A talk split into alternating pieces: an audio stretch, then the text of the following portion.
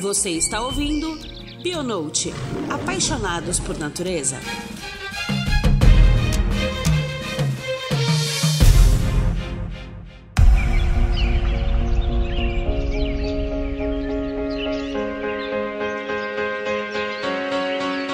Queridos ouvintes, bem-vindos ao quadragésimo episódio de mais um Bionote. Esse 2021 está recheado de assuntos interessantes e muita informação útil para você. Com o intuito de trazer conteúdo e novidades sobre métodos e materiais utilizados por quem estuda a biodiversidade do meio biótico, hoje iniciamos uma série sobre esse assunto para diferentes grupos. Teremos vários episódios com biólogos experientes e vocês vão aprender bastante, tenho certeza. A gente vai conversar sobre como é feita a coleta em campo e quais materiais são utilizados. Nesse mês de março, em comemoração ao Dia Mundial da Água, conversamos com a bióloga Bárbara Sanches, especialista em ictiologia, com mais de 13 anos de experiência com peixes de água doce. Esse grupo é de suma importância, uma vez que fatores como superexploração, perda de hábitat, introdução de espécies exóticas e tantos outros ameaçam de forma expressiva a biodiversidade aquática. Ecossistemas e espécies importantes para sustentar a vida humana e a saúde do meio ambiente estão desaparecendo em um ritmo alarmante. E nesse episódio, a gente vai falar sobre como a aplicação de metodologias e equipamentos de coleta corretos e eficientes são essenciais para verificarmos a riqueza de peixes de um determinado corpo d'água.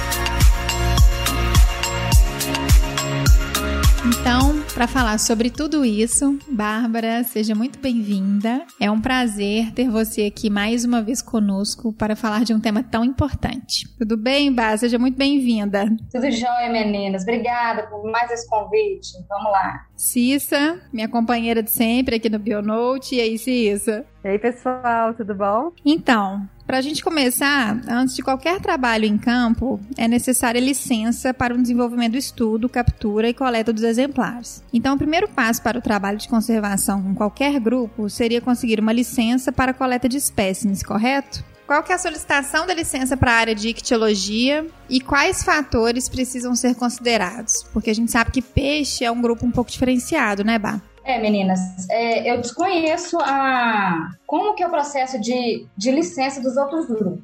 Mas assim, para solicitar a licença de coleta para peixe, geralmente a gente faz no CISBio essa solicitação. Então, é, o que a gente vai ter ao final do, desse processo é uma licença federal para coletar, uma licença do ICMBio. O CISBio é o sistema de registro do ICMBio. Lá tem várias coisas, é, entre elas esse processo de solicitação de licença. Tá? Então, todo o processo é feito online. Todas as autorizações para atividade com finalidade científica, então, são lá, nesse, nesse sistema online. A licença federal é gratuita. Então, o que, que acontece? Você vai entrar no sistema, vai registrar todas as informações do seu projeto, locais de amostragem, os objetivos do projeto, vai colocar um, um resuminho lá do projeto. Na licença, você vai cadastrar todos os biólogos que vão trabalhar no campo. Então, assim, de via de regra, é assim que funciona. A gente tem uma, uma licença federal do ICMBio. Uhum. É gratuita essa licença, todo o processo de solicitação também é gratuito, não, não precisa pagar nada. E só pesquisador que pode solicitar? Só pesquisador, uhum. biólogo. Só biólogo pesquisador. Profissionais que atuam na área ambiental, né? Uhum. E para o estado de Minas Gerais, tem uma, é, uma especificidade de, de coleta, de, de licença, na verdade, quando você vai coletar em unidades de conservação estaduais. Aí você precisa de uma licença do IEF também. Uhum, que é o Instituto Estadual de Florestas, né? Isso, do órgão ambiental estadual. Uhum. E aí o processo também é online, só que aí no caso essa, essa licença é paga. Você paga uma DAF, assim, cara, gente. Coisa assim, acho que é mais de 300 reais. Para renovar, você paga também. É bem cara. Ah, do ICMB, eu esqueci de falar, tem que renovar também. Depois de um ano, você faz a renovação, registra os resultados do projeto, caso você tenha, e, e eles analisam isso lá e te concedem a renovação. E a F é a mesma coisa. Também tem a renovação e paga a renovação. E para fazer essas amostragens, você tem que ter tem algum outro fator que vocês têm que considerar? Por exemplo, a época de reprodução, né? A piracema, ou vocês podem fazer a coleta e a amostragem em qualquer época do ano? É, com posse da licença, você pode amostrar em qualquer época do ano. É, essa questão da piracema, ela é considerada para quem pesca, né? Para os pescadores mesmo. Ah, eles, tá. são, eles não podem pescar de jeito nenhum entre novembro e março. É o período que a gente chama de defeso. Inclusive, eles recebem um, um aporte do governo, né? Eles dão tipo uma bolsa nesse período, pequenininho, mas assim, já que eles não podem pescar, aí eles recebem esse valor. Só que eles pescam mesmo assim, alguns deles, né? Mas, enfim, não é, não é a questão. Mas é, é isso. E assim, e realmente, voltando ao assunto da licença, é importante a licença estar certinha, com o nome de todo mundo, você estar de posse dessa licença quando você for coletar. Eu já fui abordada mais de uma vez em campo pela Polícia Ambiental. E assim, eles olham a licença mesmo, no meu caso assim, né? Olharam direitinho, olharam as pessoas que estavam ali. Isso é sério. Isso é sério, assim, você pode parar na delegacia mesmo, se você não tiver coletando sem licença. Isso é bem sério. E é uma notícia boa, no final das contas, né? É, isso quer dizer que tem fiscalização, né? É, tem lugar que tem bastante, tem lugar que não tem. Tem lugar que tem denúncia. Eu trabalho muito em reservatório, reservatório que é fechado para pesca, que assim, definitivamente ninguém pode colocar rede lá, o povo fica de olho. Então vê a gente com rede de malhar, já liga para a polícia ambiental. E assim, aí eles ficam no encalço da gente mesmo. Que é bom, né? O que é bom, realmente, isso é bom. É super positivo. Não, com Os certeza. lugares não tem fiscalização nenhuma, isso varia bastante. Oba, e considerando a sua especialidade, né, que é ambientes de água doce, quais são os principais materiais e métodos utilizados para coleta de espécimes? Aproveitando que você já citou aí a, a rede de... De quê? Rede de... De emalhar. amalhar. Emalhar. Emalhar. Emalhar. E existe alguma diferença dessa coleta em ambientes lóticos e lênticos, né? Ambientes de com água corrente e, e água parada? Água Bom, parada, é... é ambiente lêntico, né? Bom, primeiro falando da rede de amalhar. A rede de amalhar é na- nada mais é uma rede que emalha. Assim, Você coloca, você, elas são colocadas no, no corpo d'água. Todo mundo já deve ter visto uma rede, né? De pesca. É uma rede de pesca. A gente coloca no corpo d'água e o bicho agarra lá, emalha lá, né? Mas a gente coloca o link também com uma foto.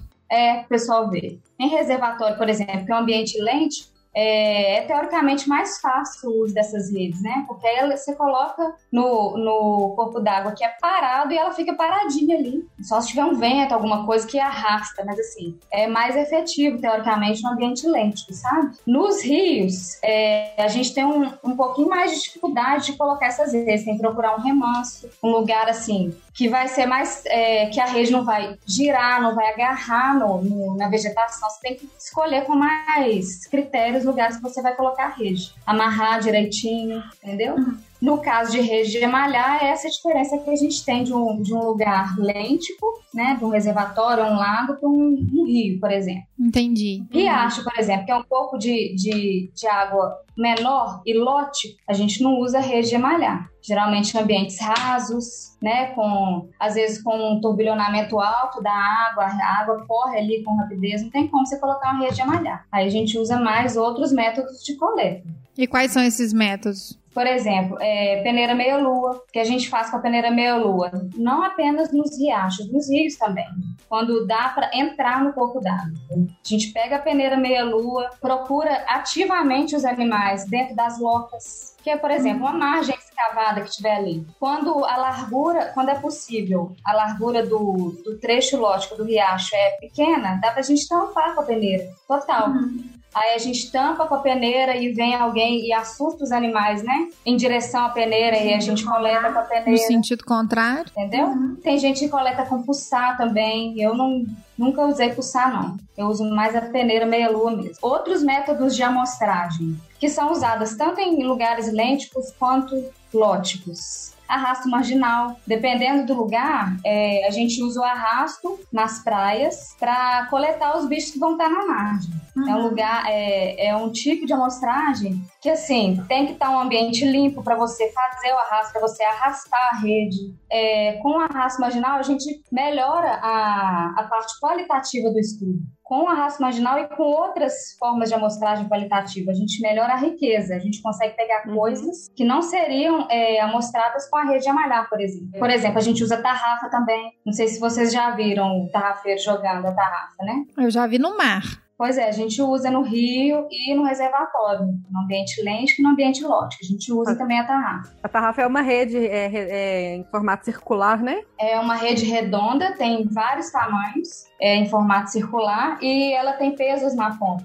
Então tem que ser bom tarrafeiro, não é simples de, de jogar. Você joga, ela abre, cai aberta na água com aqueles pesos, né? E aí pega os bichos que, que estiverem embaixo dela é muito usado para pesca também. Tanto a rede malhar quanto o, a tarrafa. O pessoal usa muito. E esses materiais que são usados, né, tanto para pesca convencional, mas para pesca científica também, né, para coleta dos dados científicos, qual que é a associação entre os materiais e a parte metodológica em relação ao esforço amostral? Ó, oh, isso, é, isso é uma boa pergunta. Inclusive, eu ia falar disso. O que, que acontece? Eu acho que isso é, é um problema para todos os grupos. Essa questão de eficiência amostral. Uhum. Rede de malhar é um método de coleta seletivo. Ele não vai pegar tudo que tem ali. Então, uhum. o que a gente faz é complementar, complementar a amostragem com outros métodos. Então, você coloca a rede de malhar ali, ela não vai pegar todos os tamanhos de bicho, por exemplo. Bicho muito pequeno, ela não vai pegar. Uhum. Alguns animais, alguns peixes enxergam muito bem e evitam a rede de malhar. Não vai cair na rede. Ou vai cair, ou vai ser subamostrada essa espécie, entendeu? Então, o que a uhum. gente faz é complementar com outros métodos. Aí a gente usa o arrasto para mostrar os bichos que estão nas margens. A gente usa o, a peneira meia-lua uhum. para buscar ativamente nas locas, na vegetação. Algumas pessoas usam covo. Eu nunca usei, mas algumas pessoas usam covo, que é uma armadilha que fica lá, de espera, você isca, coloca dentro da água, o peixe entra e não consegue sair. Tem gente que usa espinhel também. Eu nunca usei. É, espinhel, inclusive, é proibidíssimo pra, na pesca sem ser científico, né? Que é, o espinhel é uma linha com tanto de anzol. Tem gente que usa para pesquisa também. Entendi. Entendi. Eu acho que são eu, acho que eu falei tudo. E o número de horas de trabalho, é, o, o, número de horas de esforço amostral é definido pela quantidade de tempo que você fica ali com aquela rede? Ó, oh, por exemplo, estudos de um inventário, por exemplo. O que a gente faz é colocar a rede ao entardecer e retirá-la de manhã o mais cedo possível. O esforço amostral é a uhum. quantidade de áreas de redes por 15 horas, por exemplo. Entendi. Entendeu? A gente vai ter 15 horas de esforço. Uhum, uhum. Inclusive, é possível quantificar esse esforço, porque você tem área e tempo, né? Então, tem a quantidade de bichos que você pegou naquela área de malha. Entendeu? Entendi. É, e assim, a, a resposta da Cissa, tem outras formas de estudar a, resposta em relação à sua pergunta, Cis, ovos e larvas, né? Isso. A gente pode olhar para os peixes de outras formas também, não necessariamente só para o peixe adulto, né? Ou para o jovem, para o peixe, né? Já formado. Há estudos também de ictioplâncton, que aí a gente busca coletar no ambiente ovos e larvas de peixe. Aí o que a gente uhum. usa é a rede de ictioplâncton.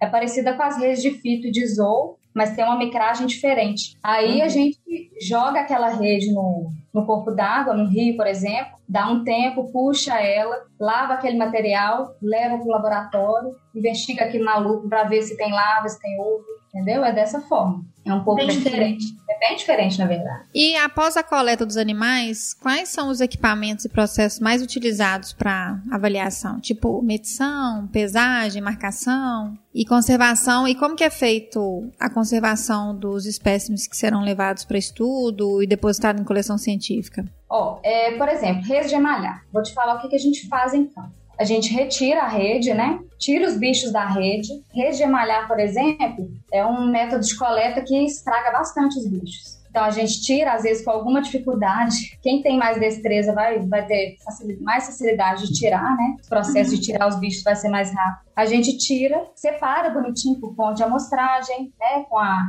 o número de malha identificado e tudo mais, fixa em formol 10% e leva para o laboratório. A gente faz toda a triagem do material em laboratório. E é muito importante também, não apenas na, na rede de malhar, mas é, nos outros métodos de coleta, de coleta também, separar os animais que vão ser depositados em coleções. Né? A gente precisa ter uma memória do que você do que coletou. Que nem todos que são coletados são são levados para o laboratório, né? Vocês soltam o restante. Tiro só uma amostra. Nos meus estudos, eu levo todos. Todos que são capturados. É, a gente não faz apenas o inventário. A gente usa os animais também para fazer estudos de alimentação. Uhum. Igual eu falei, uma parte a gente deposita no museu. Então, assim, no, no caso dos meus estudos, a gente precisa do, do bicho, da carcaça do bicho, a gente precisa de tudo. Uhum. Em alguns estudos é possível sim, só registrar o animal, medir, pesar e soltar. Aí, aí dá assim, se o animal tiver em condições, né? Dependendo do método de coleta, ele vai vir vivo e é totalmente possível soltar assim.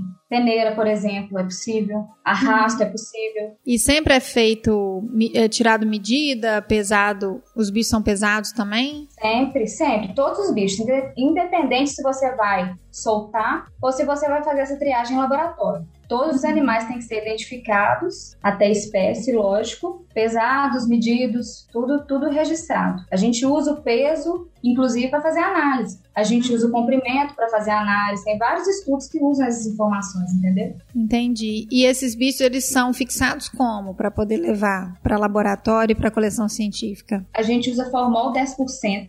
Inclusive, os animais que vão para coleção é formol 10% também, mas eles têm que ser fixados de uma forma mais mais criteriosa, bem injetados com formol, bem retinhos até terminar de fixar. Aí a gente usa formol para fixar. No, nas coleções, os bichos são preservados em álcool 70. Ele já está fixado, já foi fixado em formol e é preservado no álcool 70. Entendi. Entendeu? E a, e a marcação desses animais? É no, no próprio bicho como que é? Para coleção científica? É, coleção geralmente eles organizam em lotes, né? Uhum. Eles, né? eles podem, podem organizar em lote, por exemplo, por espécie. Eu não, eu não sei bem como é que é feita essa organização no museu, não, sabe? Pode ser individualmente também. Aí já é outra, é outra praia, né? Aí já é nas coleções. Uhum. É um pouco diferente desse processo de campo, entendeu? Uhum. Campo ah, de triagem em laboratório, qualquer outra coisa. A marcação em campo é só quando você vai soltar o animal, né? E aí é.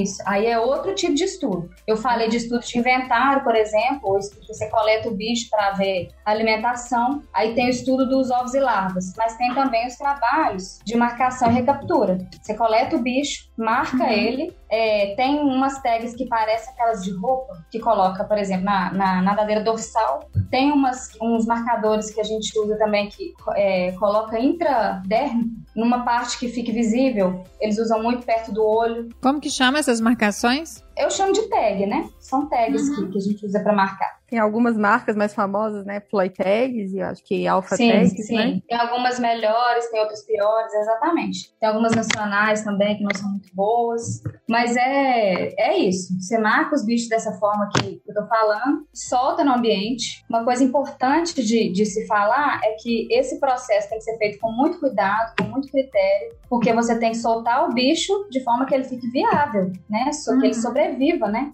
Então, estressar o menos possível. Geralmente utiliza algum anestésico para dar uma atordoada para o bicho não sofrer tanto. Espera ele recuperar para soltar. O objetivo é recapturar. Uhum. Então, o bicho tem que estar tá viável. Geralmente são estudos que marcam muitos animais para que tenha sucesso. Você imagina? Você solta um bicho, Geralmente são estudos com animais migradores que deslocam muito. Você vai pegar ele, sei lá, 100 quilômetros de rio. Então você uhum. tem que marcar muitos animais. É um, são estudos que, que são bem difíceis, assim, em termos de. É, se é difícil com grande mamífero, imagina com peixe, né? É. é. A captura deve ser muito complicado. Muito difícil, tem que ser muito bem feito. Geralmente é a população local que recaptura, né? Aí você tem, tem todo um trabalho de conscientização, de, conver, de espalhar a informação, né? Que os animais estão sendo marcados, você encontrar um animal e tal, entendeu? Aí tem que ter a colaboração da comunidade ali, né? Tem, tem. São estudos bem, bem complexos. Entendi.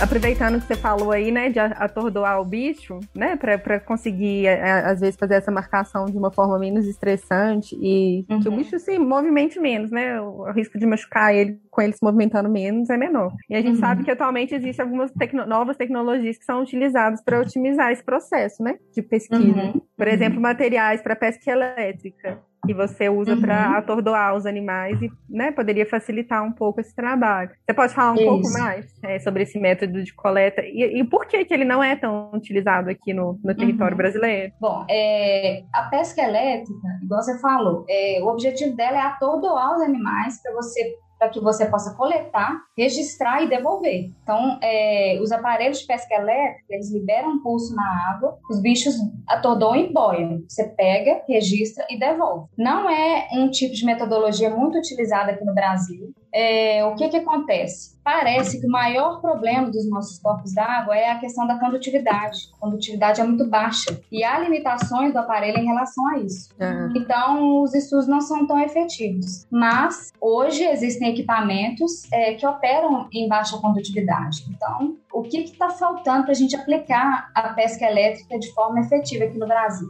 É, não é interesse, é um, talvez um, um, é, grupos que busquem estudar mais a fundo a efetividade desse método, ver a eficiência mesmo, frente à condutividade, frente às características da nossa, das nossas espécies. Tem alguns grupos que trabalham, que já trabalharam com pesca elétrica de forma efetiva, principalmente em corpos d'água menores, riachos. Então falta expandir mais isso, porque assim, se der certo, é um método de coleta muito bom, né? Bem, bem, gera, bem geral, bem generalista. Você solta um pulso ali, você pega tudo que tá ali no corpo d'água. A riqueza então, for, da, da amostragem é bem, bem maior, né? Que daí você não tem o, o viés do tamanho da malha, né? É, não tem o viés do tamanho da malha, não tem o viés de quem está coletando ali com o método ativo, que vai ter menos destreza ou mais destreza, entendeu? Uhum. Só que assim, é um equipamento caro e a gente ainda tem meio que uma resistência, entendeu? Uhum. Falta enfiar a cara, né, teoricamente, estudar, avaliar e começar a usar. E tem que saber usar também, né? Porque você vai enfiar um, um pulso elétrico na água. Na água, no caso. Tem a questão da segurança. Desespero, né? Tem a questão da segurança, pensa. Então são vários, vários fatores, né? Nos Estados Unidos, por exemplo, eles usam muito. Eles usam não apenas em corpos d'água pequenos, eles usam em rios também, aos barcos de pesca elétrica. Assim, usam num corpo d'água grande, cerca uma área e o barco joga o pulso ali. E aí eles pegam os bichos que boiam. Do mesmo jeito que eu falei, assim, que a gente faz para riacho, eles fazem nos corpos d'água maiores. E agora o trem tá mais caro ainda, né? Com dólar desse, nesse preço. é, o dólar tá super alto, então assim, mas é uma coisa ótima, viu, gente? Se, se desse certo, ia favorecer demais os trabalhos. Com certeza, a tecnologia só tem a agregar e a melhorar a qualidade do dado que a gente consegue extrair do campo, né? E quais são os outros tipos de tecnologia que tem sido utilizado nessa área, por exemplo, além da pesca elétrica? Tem estudos, por exemplo, de telemetria, igual a gente tem no, nos bichos terrestres, existem estudos que usam VHF para ver o deslocamento dos bichos. Uhum. Então, assim, são marcados vários animais e aí a gente usa antena para ver o deslocamento dos animais. Do mesmo jeito que usa para para animais pequenos terrestres, né? O VHF a gente usa em peixe também. Tem também estudos, por exemplo, que usam a tecnologia de sonar para ver a localização de grandes cardumes. Tem estudos, tem uso em consultoria também. Para reservatórios, por exemplo, é super interessante. Você faz uma parada de máquina, você consegue avaliar onde que está é, a maior aglomeração de peixes. Uhum. Para evitar que esses peixes entrem no maquinário e aconteça, aconteça uma tragédia, né? Na hora que você liga o maquinário. Uhum. Então, quem faz esse tipo de acompanhamento usa sonar, essa tecnologia cara e super eficiente, viu? Você consegue ver num visor onde estão os bichos. Você uhum. usa uma sonda que né, transmite os dados para esse visor e você vê em tempo real onde estão os bichos, entendeu? Super tecnológico, super eficiente. É, então, assim, considerando que a gente tem, né, o trabalho desenvolvido cientificamente, uma licença que regulamenta, né, para que não tenha o desenvolvimento e a coleta desenfreada, né, de exemplares sem o controle. Feliz de que se tem uma fiscalização que ainda chega nos locais que a gente tem, né? Eu acho que um dos maiores buracos que a gente tem aqui no Brasil é essa condição de fiscalização no geral, porque a gente tem poucos fiscais para um território tão grande. É, a gente tem destinação adequada, né, para esse, para esse material coletado em campo, para esses animais que, que vão ser colocados e deslocados para serem utilizados depois para estudos de dieta, é, taxonomia, para poder identificar exatamente quais são os caracteres daquela, daqueles indivíduos para denominar as espécies. De novas tecnologias que a gente tem, que podem ser mais eficientes e complementares em relação às metodologias tradicionais, né, para coleta dos dados. É muito importante a gente falar que quando a gente fala de ictiofauna, e a gente reforçou isso muito no episódio que a gente falou sobre ictiofauna, né, sobre a profissão do biólogo trabalhando com peixes, que peixe é considerado recurso, né? Então,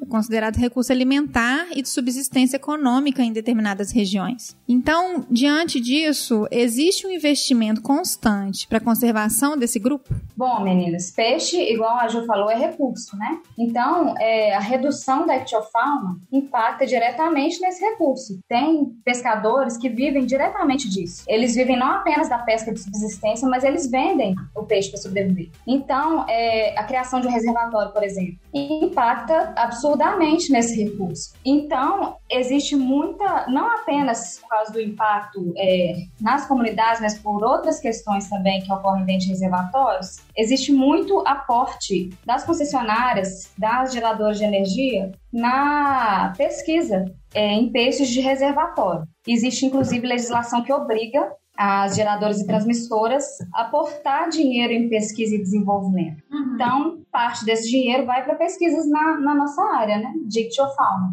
E é muito dinheiro, gente. É muito dinheiro. É, não, é, não são pesquisas apenas na área de peixes, é inúmeras coisas, né, que são estudadas na área de tecnologia, várias coisas. Mas uma parte disso vai para estudos não apenas em peixes, mas hídricos, né? Fauna aquática, né, no geral. E com esse dinheiro a gente consegue, tem grupos que conseguem equipar seus laboratórios, conseguem desenvolver pesquisas de qualidade, entendeu? É o aporte, é, é, o dinheiro mais volumoso assim, que eu conheço para financiar pesquisas é, da ictiofauna, sobre a ictiofauna. E esse aporte ele chega para poder tentar compensar esses impactos que essas barragens causam naquele determinado corpo d'água. Sim, sim. É, a gente busca com, com isso entender como que é o comportamento da, dos grupos frente ao reservatório, como que as comunidades vão mudando. Não apenas isso, né? A gente faz estudos de vários, de vários tipos, né?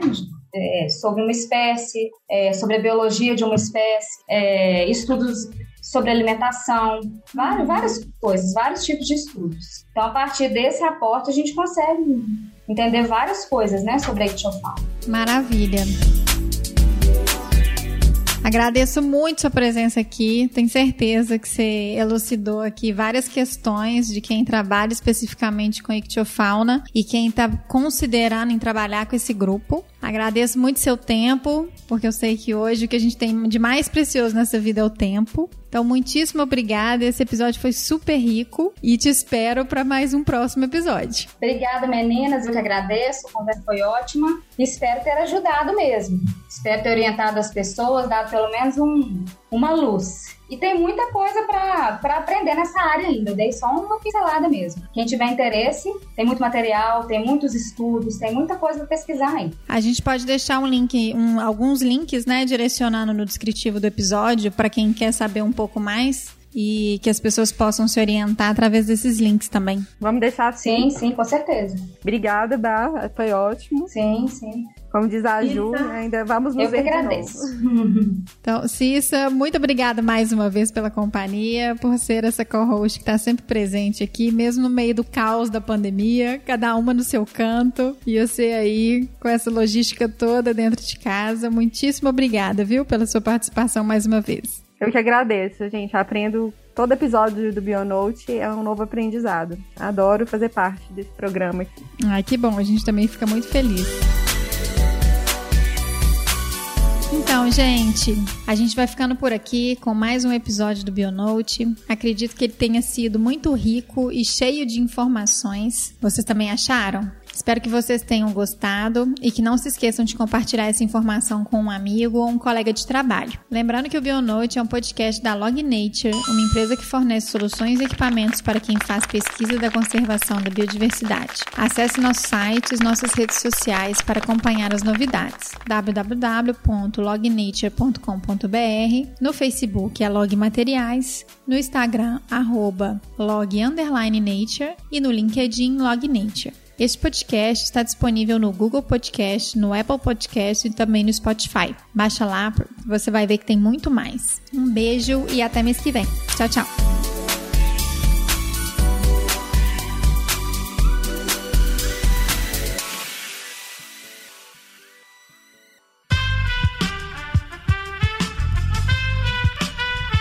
Esse podcast foi editado por Aerolitos Edição Inteligente.